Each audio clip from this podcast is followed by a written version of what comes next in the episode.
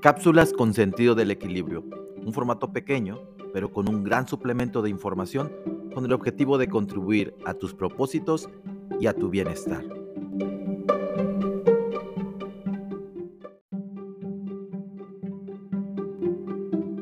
Lo importante es moverse.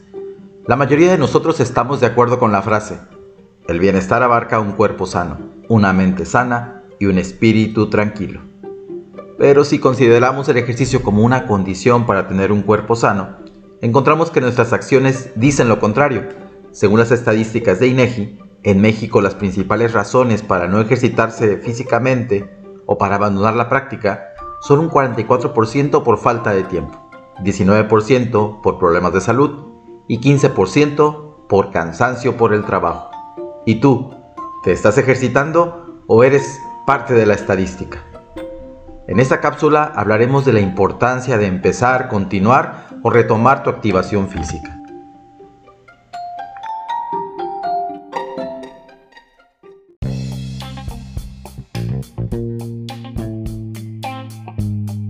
Vivimos en un momento donde parece ser que nos movemos más que antes. Un día podemos estar en un país y horas más tarde en otro. Cruzar la ciudad en unos minutos podría ser algo impensable hace algunos años, solo que esto es posible gracias a los medios de transporte. Y en consecuencia, por nosotros mismos hemos dejado de movernos.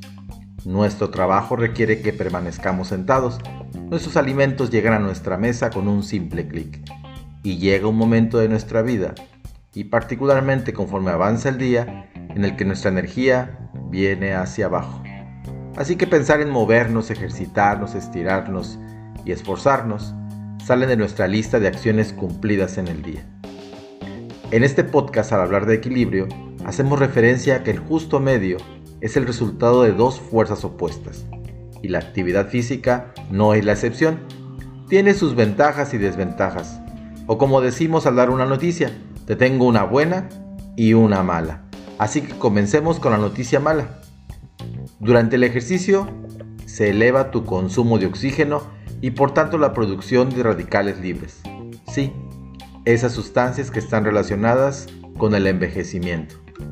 En contraparte, la buena es que el ejercicio frena las manifestaciones más evidentes de la edad, frena la disminución de densidad de masa ósea, pérdida de masa muscular, frena la deficiencia de la coordinación, capacidad de movimiento y la resistencia al esfuerzo. Segunda mala. El esfuerzo intenso altera momentáneamente el sistema inmunológico y deja tu piel más vulnerable a los daños producidos por el sol cuando estás en actividades al aire libre. Ahora bien, la buena es que mantiene equilibrado el proceso de generación celular, fortalece los tejidos conjuntivos, hablamos de células, piel, músculos, hueso, e incrementa la producción de colágeno.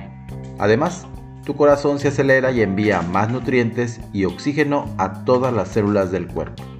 Otra mala. Hacer ejercicio requiere de tiempo y esfuerzo para llevarlo a cabo, sobre todo cuando no se ha podido consolidar como un hábito. La gran noticia buena es que sudar ayuda a eliminar impurezas, limpia tus poros, colabora en la regeneración de la epidermis y mejora la calidad de tu piel. Te lleva a acercarte a algunos hábitos bastante adecuados como comer correctamente, descansar de mejor forma, evitar el consumo de sustancias.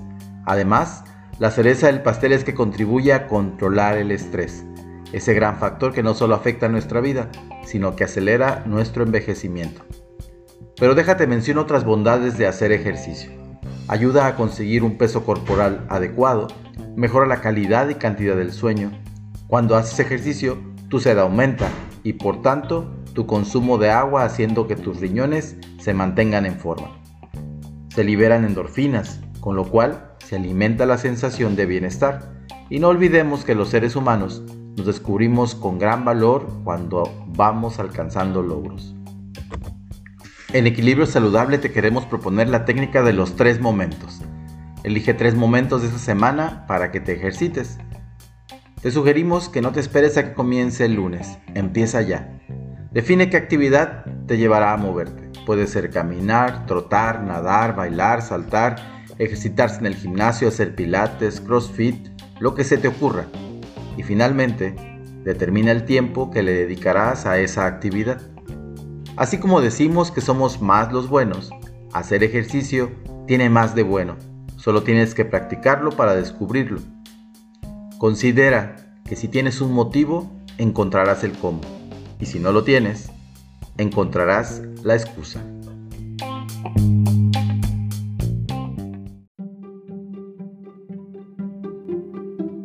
Gracias por escucharnos y seguirnos en cualquiera de las plataformas de podcast. Regálanos tu mejor calificación y compártenos con tus amigos, conocidos o a quien creas que le puede servir. Ahora tenemos una vía para que nos hagas llegar tus preguntas, inquietudes o simplemente saludarnos. Escríbenos a escucho.equilibriosaludable.gmail.com o por nuestras redes sociales.